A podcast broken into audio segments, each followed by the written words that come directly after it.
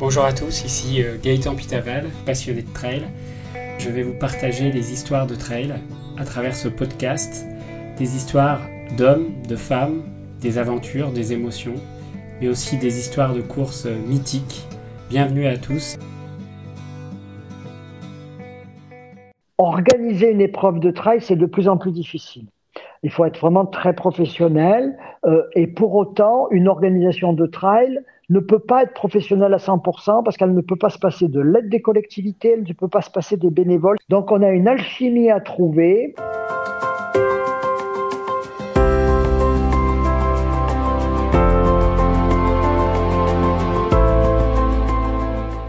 Bonjour à tous, bienvenue dans ce nouvel épisode de Trail Story. Aujourd'hui, je suis ravi d'accueillir Serge Moreau. Serge Moreau, qui est journaliste et qui est un amoureux de la région euh, capençaise, notamment des Hautes-Alpes. Bonjour Serge, tu vas bien? Bonjour Gaëtan, un grand plaisir de te retrouver, en tout cas virtuellement, avant de te retrouver sur les sentiers et courir ensemble, comme on a déjà eu l'occasion de le faire quelques fois. Serge, est-ce que tu pourrais te présenter pour euh, nos auditeurs, nous dire bah, globalement qui tu es et comment tu as atterri dans le milieu du trail? J'aurais tendance à dire que quand je me présente, c'est vrai que mon, ADN et ma première particularité, c'est de dire je suis quelqu'un qui aime courir, qui aime courir sur les sentiers. C'est vraiment quelque chose qui me structure. J'ai l'impression d'avoir toujours couru, on pourra y revenir. Et je suis né euh, à Gap, dans les Hautes-Alpes. Je suis ce qu'on appelle un Gapensé, hein, c'est-à-dire je suis né dans, dans cette ville qui est la préfecture des Hautes-Alpes, mais qui qui, était un gros village quand je suis né, puisqu'il y avait 18 000, 19 000 habitants, et qui aujourd'hui en fait 42 000, et qui est, euh, pour moi qui pendant 20 ans ai fait un peu le tour de France pour mes différents métiers, j'ai eu un grand bonheur à y retourner, à y revenir à la quarantaine, parce que franchement, en comparant et sans chauvinisme, il y a une qualité de vie exceptionnelle. D'abord, le beau temps, la proximité avec les montagnes, les services d'une ville et des sentiers à profusion. Donc, tu, es originaire des Hautes-Alpes. Alors, le milieu du trail, tu l'as découvert euh, comment euh, Via bah, ta, pratique? Voilà, si tu veux, en fait, euh, j'ai couru, j'ai couru dès l'âge de 12-13 ans. J'étais vraiment dans, cette, dans ce pays avec des, des, montagnes qui dominent la ville. Et à l'âge de 13 ans, dire pourquoi, je sais pas, à 13 ans, parfois on est mal dans sa peau. C'était mon cas. Et un jour, une sorte de d'élan euh, je suis en fait parti en courant euh, du centre-ville où j'habitais pour monter le pic de Charence qui domine la ville de Gap. Et euh, de ce moment de course à pied à 13 ans, je peux dire que c'est un moment fondateur. Et depuis cette époque, je crois peut dire que je ne me suis jamais arrêté de courir.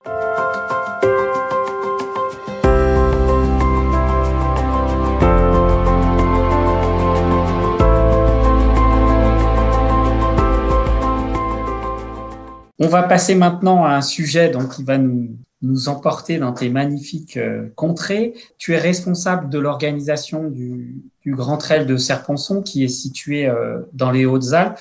Donc, est-ce que tu peux nous parler un peu de cet endroit magique, ta région, et, et ce qui t'a donné envie d'organiser ou de participer à l'organisation de, de, ce trail? Oui, parce que je veux dire, c'est vrai que si euh, parfois de par ma personnalité, j'apparais comme l'organisateur.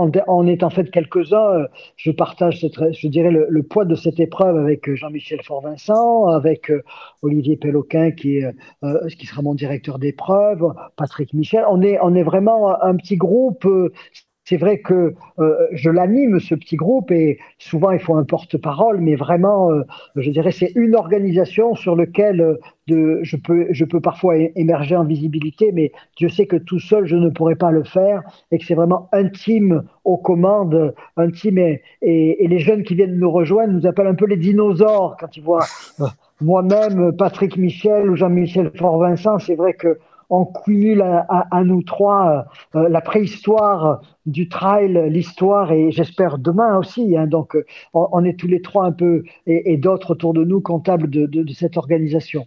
Euh, les Hautes-Alpes, d'abord, c'est mon pays de naissance, c'est mon pays d'adoption. Euh, c'est une partie des Alpes du Sud qui est un peu différente des Alpes du Nord. D'abord parce que on est vraiment, on a ce côté provençal. Je dis souvent chez nous, c'est de la lavande aux Edelweiss. Quand on est dans les bas de vallée, on a vraiment un parfum, un parfum de Provence avec souvent l'accent et la lavande qui est là, mais quand on monte sur nos cimes et on a un 4000 mètres avec la barre des écrins, on est vraiment au cœur des Edelweiss, c'est la haute montagne. Donc c'est cette, ce sont ces Alpes euh, à l'accent provençal qui, caractérise les Hautes-Alpes. Et ces Hautes-Alpes, elles ont depuis 60 ans, euh, on vient de fêter la mise en eau du barrage de Serponçon, qui a créé le lac de Serponçon en 1961. Ce lac qui fait que je suis aussi là, puisque mon papa était géomètre sur le barrage.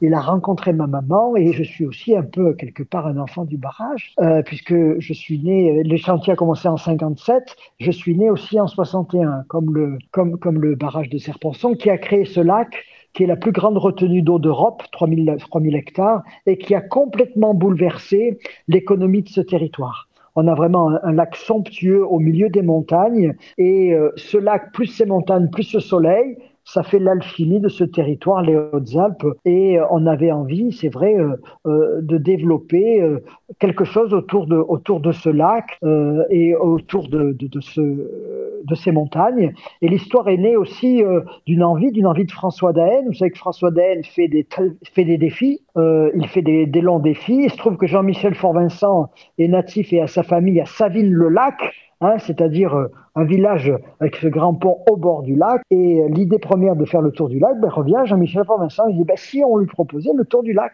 de, Banco. Et donc, on a été quelques-uns en 2018 à, l'accompagner et à proposer ce tour du lac de Serponçon, euh, mais par les sommets. C'est-à-dire, on prend tous les sommets, on y reviendra, et on monte sur tous les points hauts qu'il y a autour du lac. On monte, on descend, on monte, on descend avec comme point commun d'avoir toujours le lac en décor en dessous. Et puis, bah, cette jolie petite boucle qui fait 176 km, 10 000 mètres de dénivelé, on s'est dit, mais c'est trop beau, ben, on, va en faire un, on va en faire un ultra trail. Et ça a été aussi la volonté de, François de nous dire, mais cet ultra trail, inventez-le un peu de manière différente et faites-le en retrouvant un peu ce qui est l'idée de la montagne, la solidarité et l'entraide. Euh, lui, en 2018, l'a fait avec deux de ses compagnons, qui sont ses paisseurs habituels, et au lieu de battre en corps, il les a aidés à aller jusqu'au bout de ce, territoire, de, ce, de trajet de 176 km. Et donc, on a fait cette longue course par équipe de deux ou de trois.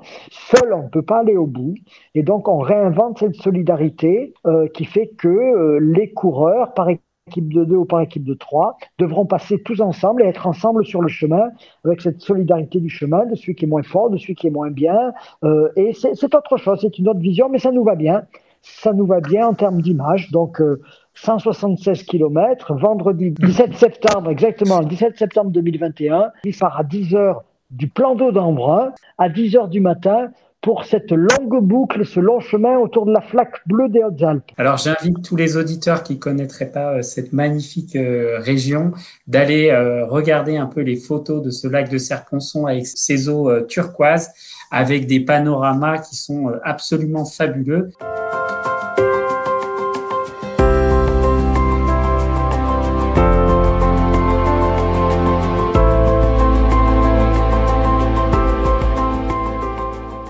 Est-ce que tu peux nous parler un peu de ce trail justement? Est-ce que c'est compliqué d'organiser ce type de trail? Est-ce que tu, en période de Covid, c'est encore plus compliqué? Comment vous vous y prenez en fait? Je dirais que c'est, oui, le mot compliqué euh, s'applique bien puisqu'on on, on est pris euh, dans un nœud de contraintes administratives euh, légitimes, légitimes euh, parfois peu compris par les coureurs. On est pris, cette crise a compliqué puisque elle a, ajouté, si vous voulez, de l'incertitude euh, qui parfois euh, pose question sur l'investissement temps bénévole que l'on y met. C'est pas une médaille, mais c'est du bénévolat pur et dur. Hein. C'est-à-dire que Jean-Michel Fort-Vincent, Patrick Michel, moi-même, toute mon équipe, on est tous bénévoles. Alors, on fait appel à des prestataires parce qu'on est professionnel dans l'idée, dans l'approche. Hein, mais le comité d'organisation et le temps que l'on y passe, euh, on le passe par plaisir. Ah, c'est pas c'est pas un sacerdoce, c'est un plaisir. Moi, j'ai toujours aimé organiser, donner du temps, euh, et mais pour autant, quand on a la certitude d'organiser, euh, c'est plus facile que quand on a l'incertitude. et c'est vrai que l'année 2020 avec jusqu'au dernier moment on va faire, on va pas faire, puis euh, l'autorisation euh, de la commission de sécurité de la préfecture et dix jours après l'interdiction de l'ARS, l'agence régionale de santé, euh, ça nous a quand même foutu un petit coup de blouse léger derrière les oreilles, quoi, si vous voulez. Hein. Hmm. Avec en plus la gestion difficile derrière de l'incompréhension de certains coureurs du fait qu'on ne pouvait pas rembourser à 100%. Donc on a proposé trois choses. On a proposé un avoir pour être remboursé à 100%, mais avec un délai, un report sur l'édition de 2021 ou un remboursement à 80%. Mais ce, delta de 80 à 100%, les gens ne le comprenaient pas parce qu'ils nous disaient, mais vous n'avez pas organisé, donc vous n'avez pas eu de coût. Mais euh, moi, j'ai le garage rempli de matériel, de signalétique, on a eu des prestataires, enfin, bref, si vous voulez, il y a toute une, toute une machine de l'organisation. C'est pas parce qu'on n'organise pas trois semaines qu'on n'a pas engagé toute une partie du budget. Donc on est pris entre cette déception euh, de ne pas organiser, cette déception parfois du rapport humain, sachant que par contre on a aussi hein, tout un volant de coureurs qui sont fantastiques. Il y en a certains qui me disent on, on veut vous faire un don pour vous aider. Donc finalement, tout ça mis bout à bout vaut que l'aventure vienne d'être vécue. Et là, j'ai passé quelques heures par visioconférence avec mon petit team rapproché, euh, je les cite, hein, Patrick Michel, Olivier Péloquin, Jean-Michel Fort-Vincent, et on a traité les problèmes de sécurité avec nos nouveaux prestataires, on a réglé le placement des urgentistes, des bénévoles, des secouristes, où est-ce qu'ils vont pouvoir dormir, où on va les placer. C'est du bonheur. C'est du bonheur de travailler avec des gens avec qui je travaille. Patrick Michel, par exemple, je le connais depuis qu'on a passé notre monitorat de ski de fond ensemble en 1977. Vous voyez cette histoire. Mmh. Hein euh, Olivier Péloquin, on a fait plus de 10, éditions de Gap en ensemble et plusieurs championnats de France, des championnats de Coupe du Monde de, course en montagne. On a monté plein d'organisations ensemble. Jean-Michel Formensin, on se fréquente depuis toujours sur les sentiers. Enfin bref, c'est quand on a une équipe soudée comme ça, c'est un principe de continuer à se voir. Hein, et de mmh. continuer à travailler ensemble. Et, c'est ça qui compte finalement. Et donc, euh, organiser, oui, c'est compliqué, oui, c'est de plus en plus compliqué, mais c'est notre société qui veut ça. Aujourd'hui, on est dans une sécurité de responsabilisation, c'est-à-dire qu'il faut que les, les coureurs se rendent compte que sur une course comme celle-là, un organisateur comme nous, on est responsable de tout ce qui se passe sur le sentier, et même un spectateur qui viendrait voir le, par, le, le cours, on, va être, on peut être impliqué dans la responsabilité parce que les assurances se retournent contre l'organisateur et euh, les procédures judiciaires peuvent chercher la finalité de pourquoi la personne était là et on peut être engagé sur notre responsabilité. Donc mmh. c'est un peu c'est un peu insensé euh, d'organiser, mais ça, me ça me motive et, l'organisation et, être un peu le chef d'orchestre de ce type d'organisation, bah, c'est fantastique. Hein. Alors on a géré plusieurs chantiers, le chantier sécurité, le chantier administratif avec en particulier les exigences légitimes, parfois un peu un peu exagéré euh, des protecteurs de la nature comme Natura 2000 qui, euh, qui euh, connaissent un peu moins bien la nature que nous parfois, comme ils ont le pouvoir régalien, on suit tout ce qu'ils nous proposent. Il n'y a pas de problème. Hein. Ensuite, il y a le chantier des bénévoles, hein, c'est-à-dire qu'on ne peut pas faire sans les bénévoles. Donc, euh, euh, le plus difficile de la crise sanitaire, ça a été de faire vivre une dynamique de bénévoles alors qu'il ne se passait rien. Et de, euh, en ce moment, justement, je recontacte tous les bénévoles, je reconstitue nos réseaux parce qu'il nous faut 200, 250 bénévoles quand même sur ce type d'événementiel, hein, avec certains qui vont passer des nuits entières, avec parfois des triples postes. Donc, il faut quand même créer une petpetite dynamique. Le chantier des bénévoles et puis le chantier des rapports avec les collectivités. Qu'est-ce que c'est que les collectivités? Ce sont les communes, les communes que l'on traverse. Mmh. D'abord, il faut leur, leur, autorisation, il faut leur adhésion et, si possible, leur implication. Donc, eh bien, en fait, on va les rencontrer tous, on fait des réunions avec eux. Euh, je privilégierai toujours un bénévole du coin, d'abord parce qu'il connaît bien son coin, parce que sa maison est pas loin s'il veut se reposer, euh, et parce que demain il fera vivre. Donc voilà à peu près tout ce qui est l'alchimie d'un trail comme celui-là. En tout cas, euh, l'organisation de course hein, aux, coureurs qui nous écoutent, c'est souvent des heures et des heures de bénévolat. Et pour avoir enregistré un podcast aussi avec euh, Gilles Bertrand euh, du, du Trail des Templiers, quand on voit ces bénévoles dans les, dans les villages qui sont là pour nous accueillir, pensez bien que ces gens qui passent leur nuit ou leur ou leur euh, soirée à, à, organiser ces courses-là, c'est vraiment euh, du bonheur et surtout euh, il n'y a pas d'argent derrière quoi. C'est c'est de la passion, c'est de l'envie d'aider, de l'entraide, du partage et, et ça c'est quand même quelque chose qui fait le trail. tous ces bénévoles tout au long du parcours qui sont là pour nous.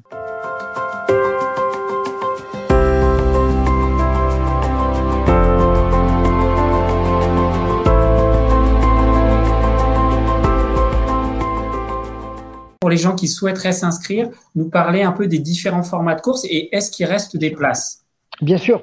Alors euh, oui, on, a, ben, je, fais les choses de manière très transparente. J'ai fait un format où j'ai dimensionné ma course pour 2000 participants, toutes courses confondues. Parce que je pense que sur une première édition, 2000 participants, ça sera déjà très très bien. Euh, aucun trail dans les Hautes-Alpes n'a eu plus de 2000 participants, c'était la Gapassim qu'on a organisé avec la même équipe. Donc 2000 participants sur un premier trail, ça permet d'avoir un très bel événement sans aller dans le gigantisme et de pouvoir éprouver notre organisation au feu d'une de la réalité du terrain. Donc aujourd'hui, nous sommes à 1600 inscrits. Donc il reste entre aujourd'hui et début septembre 400 dossards euh, que je répartis en fonction, euh, si vous voulez, j'ai 2000, j'ai 2000 packages possibles avec comme pour souvent les courses, comme c'est le grand trail et les parcours plus courts se greffent sur le même parcours. Le parcours de 86, pour parler du deuxième format, part à mi-parcours du grand trail. Le parcours de 48 part à 48 km de l'arrivée du grand trail. Et le 18 fait les 18 premiers kilomètres du grand trail, mais à l'envers. Hein, pour faire Savine en brun en passant par Boscodon. Tout le monde convergeant vers le même endroit. Donc, si vous voulez, euh, aujourd'hui, on a donc ces quatre formats qui permettent à chacun d'avoir un trail à sa mesure. Et c'est pas parce qu'on ne fera entre guillemets que le 18 km qu'on ne participera pas au grand trail de Serponçon avec le même respect, le même traitement à l'arrivée. Donc, dans l'ordre, un format de 18 km euh, qui part lui le dimanche, le dimanche à 10h euh, de Savine-le-Lac pour monter sur les pieds du Morgon, passer à l'abbaye de Boscodon, un lieu magique avec une forêt inscrite au patrimoine, et on converge vers l'arrivée à Embrun, euh, cette montagne sous le roc, le lac et son plan d'eau. Donc ça c'est le 18 km. On a donc un 48 km qui part de la village, ville de Chorges et qui euh, tout de suite attaque direct dans le pentu. Alors de la ville de Chorges, donc là on est euh, euh, le vendredi le dimanche pardon à 6 heures du matin. On part donc et on attaque directement ce qu'on appelle le pic de Piolite par le col de Chorges, un joli pic à plus de 2000 mètres d'altitude qui domine entre le pays Gapensé, le, le pays du Chamsor et le pays de Serponçon, un pic très pointu et qui permet après de, de repartir sur euh, euh, la station de Réalon et surtout de monter le fameux final du Mont Guillaume, j'y reviendrai, euh, et d'arriver sur Embrun par une longue descente de 1600 mètres de dénivelé. On a donc le 86 km qui part à mi-parcours du Grand Trail, lui qui part de la, base de vie d'Apiland-Rousset. Alors c'est une base de vie, ce, départ du, du, 86 km le samedi à midi, le samedi 18 septembre à midi, part d'un lieu complètement euh, atypique. C'est un musée sur le miel et sur l'abeille. On est au pied de la montagne du Colombis, au pied du barrage. Vraiment, si le barrage casse, le premier inondé, c'est Apiland. Hein. Donc, on est là au, pied du barrage, dans un lieu avec des insectes géants et surtout des passionnés qui, la première fois que je, suis allé les voir, m'ont dit mais banco, on vous accueille, on ouvre nos salles d'exposition, euh, euh, notre espace de restauration, ça devient le dortoir. Enfin bref, vraiment, Lionel Roland, bravo, merci de ton accueil. Il a toujours le sourire de nous accueillir, tout le monde. Donc on part d'Apiland, on est à mi-parcours et on fait donc tout le parcours du Grand Trail et je vais y revenir pour arriver pour arriver à Embrun. Donc entre le samedi midi Premières arrivées, je pense, autour de 22 heures jusqu'au jusqu'au dimanche après-midi hein, pour les délais. Et puis, ce long format, le 86 se court en individuel, hein, donc on le court avec un classement classique. Et puis, ce long format de 176, qui donc part le vendredi à 10 heures d'Embrun, du plan d'eau d'Embrun, et qui, lui, euh, a un parcours magique un parcours magique. Euh, on part d'abord dans une zone naturelle, on court sur des petits pontons de bois, sur des zones humides préservées. Ensuite, on est sur la digue au milieu du lac. On est sur une digue euh, entre deux, entre deux eaux pendant 4 km. Et puis après, on attaque par la baie de Boscodon les contreforts du pic du Morgon. Les images que l'on voit, où l'on voit François Daen courir sur des crêtes, sont toutes prises sur ce, ce pic du Morgon avec vraiment, euh, c'est un lieu où on a tous envie d'aller, tellement il est beau, et qui permet vraiment d'avoir le grand spectacle quand on va être euh, au bout d'une heure, deux heures ou trois heures en fonction de son niveau au sommet du Morgon, on aura tout le parcours sous les yeux. On pourra avoir tous les points hauts avec euh, comme point central, comme point central le lac, Donc de ce pic du Morgon, on descend sur Savine et on repart, on repart vers l'Ubaye, donc vers le département du 04, puisqu'on a deux départements, les Hautes-Alpes, le 05 et le 04, l'Ubaye. On repart pour par ce qu'on appelle le col du Morgonnet et on a introduit une petite chose pittoresque qui est caractéristique de ces Alpes du Sud.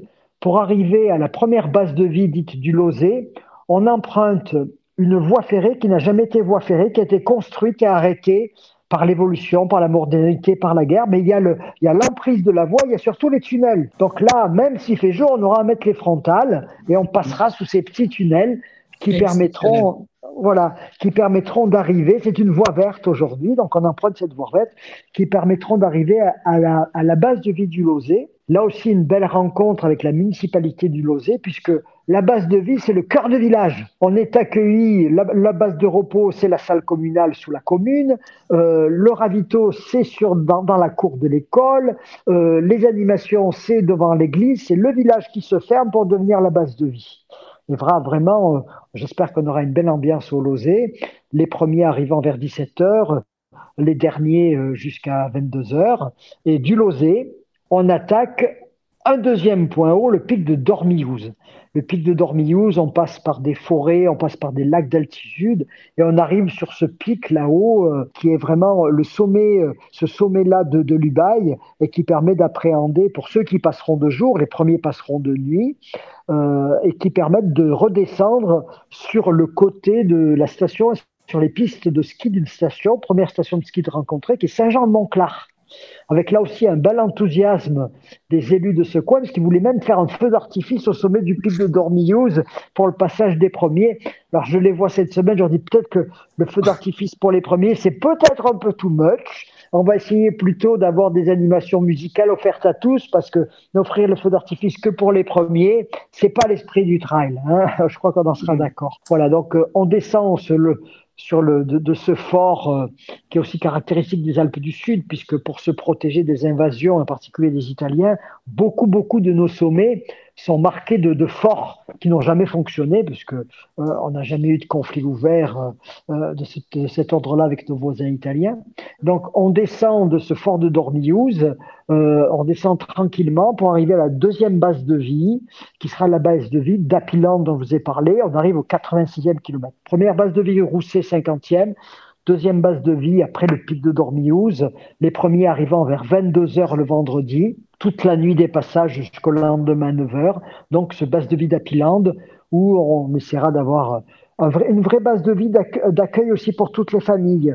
Il y a l'exposition autour des abeilles, le miel, on aura une petite restauration rapide. Je pense que l'on aura des gens qui viendront chanter, animer. Ensuite, donc, de cette base vie d'Apiland, ceux qui repartiront partiront pour un magnifique kilomètre vertical 1000 mètres de dénivelé en quatre bornes, vroom, sur une arête qu'on appelle l'échine de l'âne. Vous voyez un petit peu l'idée.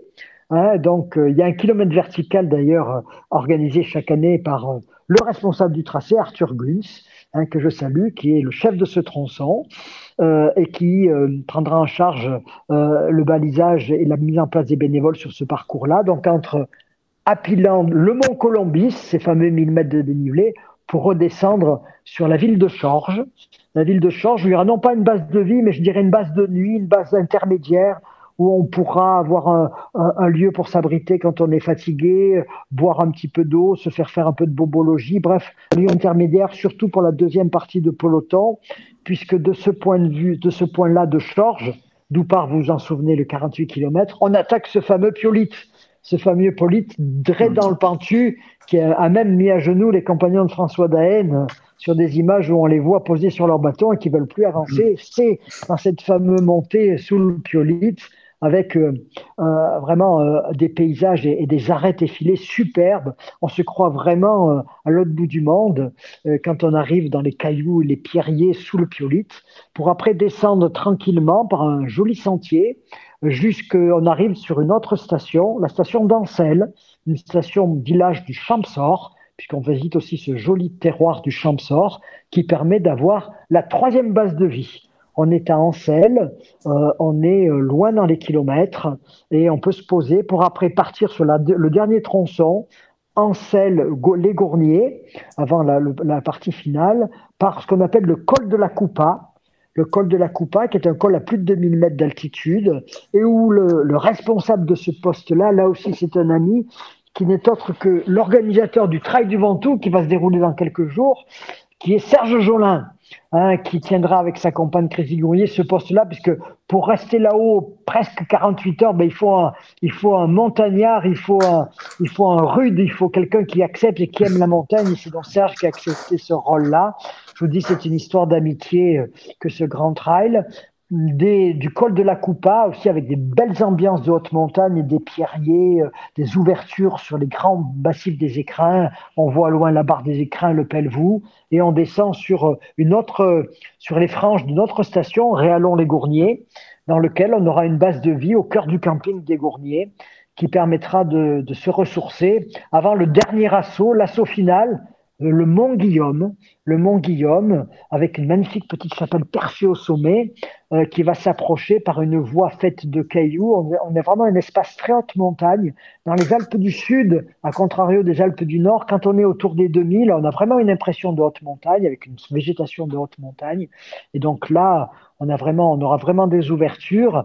On, on suit de cairn en cairn, et on, pour protéger la nature, donc on cairnera encore plus pour éviter que les coureurs divaguent un peu partout. Et on arrivera donc au sommet de ce mont Guillaume, qui offrira l'ensemble du panorama. On verra en face le Morgon où on était mmh. quelques 160 km plus tôt. Je ne parle pas des heures, ça, ça dépend des personnes.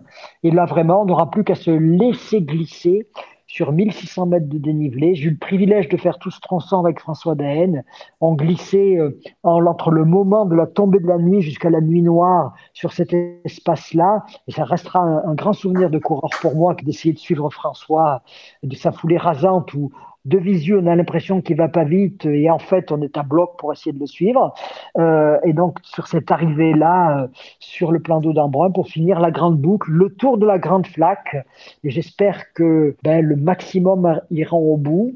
Je pense que les délais de 50 heures permettront à tous ceux qui auront sacrifié un minimum sur la, cette, euh, un peu de préparation pour y arriver, puisque on a eu la surprise et le bonheur d'avoir plus de 100 coureurs qui ont fait la version off de manière spontanée le hmm. jour de l'édition 2020 annulée.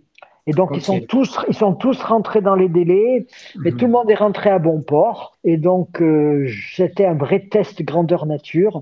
Et donc, pour tous ceux qui seront en conditions physiques satisfaisantes, entre le départ vendredi à 10 vendredi 17 septembre à 10 heures d'Embrun et l'arrivée avec le délai à midi le dimanche, 50 heures.